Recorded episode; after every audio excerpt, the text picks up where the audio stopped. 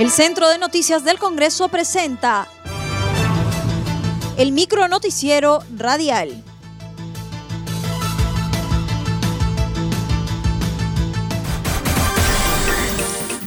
¿Cómo están? Les saludan y Sucedo. Hoy es martes 27 de octubre y esas son las principales noticias del Congreso de la República. Presidente Martín Vizcarra debe ser investigado antes que concluya su mandato. En entrevista a CNC Radio, el presidente de la Comisión de Fiscalización, Edgar Alarcón Tejada, sostuvo que este sábado 31 se sustentaría la moción de vacancia presidencial por presuntamente haber favorecido a dos empresas contratistas cuando fue gobernador de Moquegua. Entonces, eh, y esos temas pues nos han llevado a nosotros los congresistas a sustentar una moción de vacancia que se va a ver precisamente este fin de semana, el sábado 31, el próximo pleno, eh, y ese es el sustento real, sustentado de, la, de la vacancia. No es como se dice por ahí que eh, se, está, se estamos sustentando a pues, que es el pedido de, del señor Antonio Humala desde la cárcel. No es así, o sea, se está, se está tratando de distraer a la población consideró que no es necesario que concluya su mandato para que el Ministerio Público realice las investigaciones. En, realidad, eh, para hacer una investigación no necesitamos que el presidente Vizcarra pues deje, deje o culmine su mandato el 28 de julio del 2021. Para hacer una investigación lo pueden hacer en este momento, lo que sí no se le puede hacer es procesarlo, ¿no? Pero internamente en la Fiscalía se nota claramente que hay una especie de, de pugnas, que la, la fiscal o la titular habría pedido, había perdido ya cierta liderazgo con grupos internos dentro de la Fiscalía, y ellos basados en su autonomía, su independencia que tienen y las responsabilidades como tienen cada, cada fiscalía especializada, están actuando, ¿no? Respecto al caso Richard Swing, indicó que han solicitado la ampliación del caso ante el Pleno del Congreso.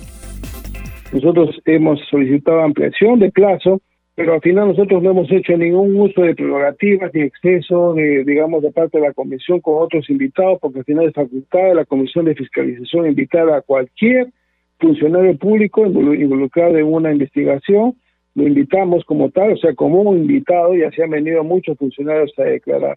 O sea, al final nosotros vamos a necesitar incluir como responsables a otros funcionarios que no sean del Ministerio de Cultura, que no sean del Palacio de Gobierno, de otros ministerios, ya sustentaré una moción de ampliación del objeto en el, en el Pleno para que sea modificado, que es un tema de cumplimiento del reglamento y, y en marco de los 30 días debo estar sacando ya el informe final. En otro momento reveló que se estaría utilizando de manera desproporcionada la ley de contrataciones en los servicios menores a las ocho unidades impositivas tributarias.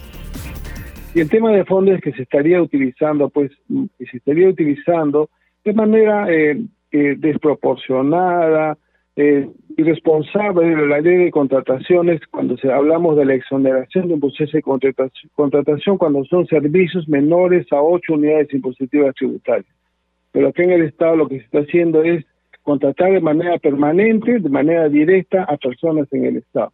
Y por eso dije, hasta ese momento en el informe preliminar, cuando levantamos información de cultura, agricultura, vivienda, y transporte, había 1.100 millones en esta modalidad de contratación. 1.100 millones desde el año 2018, 19 y lo que va del año 2020. Pleno del Congreso debatirá propuesta de retiro de aportes a las AFPs el sábado 31 de octubre. El presidente del Congreso, Manuel Merino de Lama, anunció que convocará una sesión de pleno para este sábado 31 de octubre a fin de poner a consideración de la representación nacional un texto consensuado que deberá elaborarse respecto a la propuesta de retiro de los aportes a las AFPs. El texto autorizará a los afiliados del sistema privado de administración de fondos de pensiones que no registren aportaciones ni retenciones por más de 12 meses consecutivos a la fecha de vigencia de la presente ley a retirar de manera facultativa hasta cuatro unidades impositivas tributarias del total de sus fondos acumulados en sus cuentas individuales de capitalización.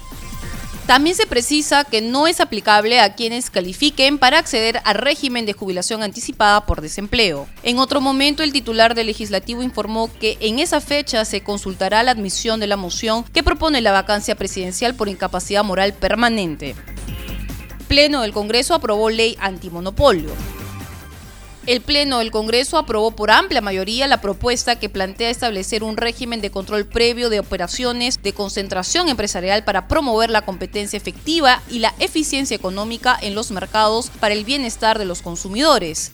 La norma faculta a la Comisión de Defensa y Libre Competencia del INDECOPI a actuar de oficio en los casos en los que se determine que una concentración provoca posición de dominio en el mercado. A nivel general, informó, se establecen parámetros para que las operaciones que superen los mismos sean objeto de análisis.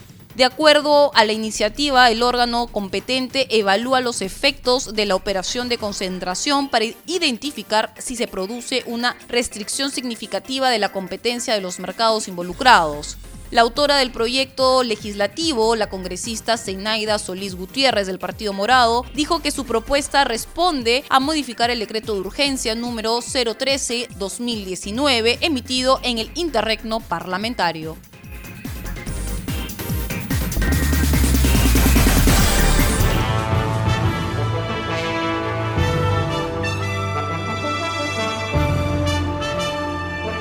Hasta aquí el micro noticiero radial del Centro de Noticias del Congreso, una producción de la Oficina de Comunicaciones.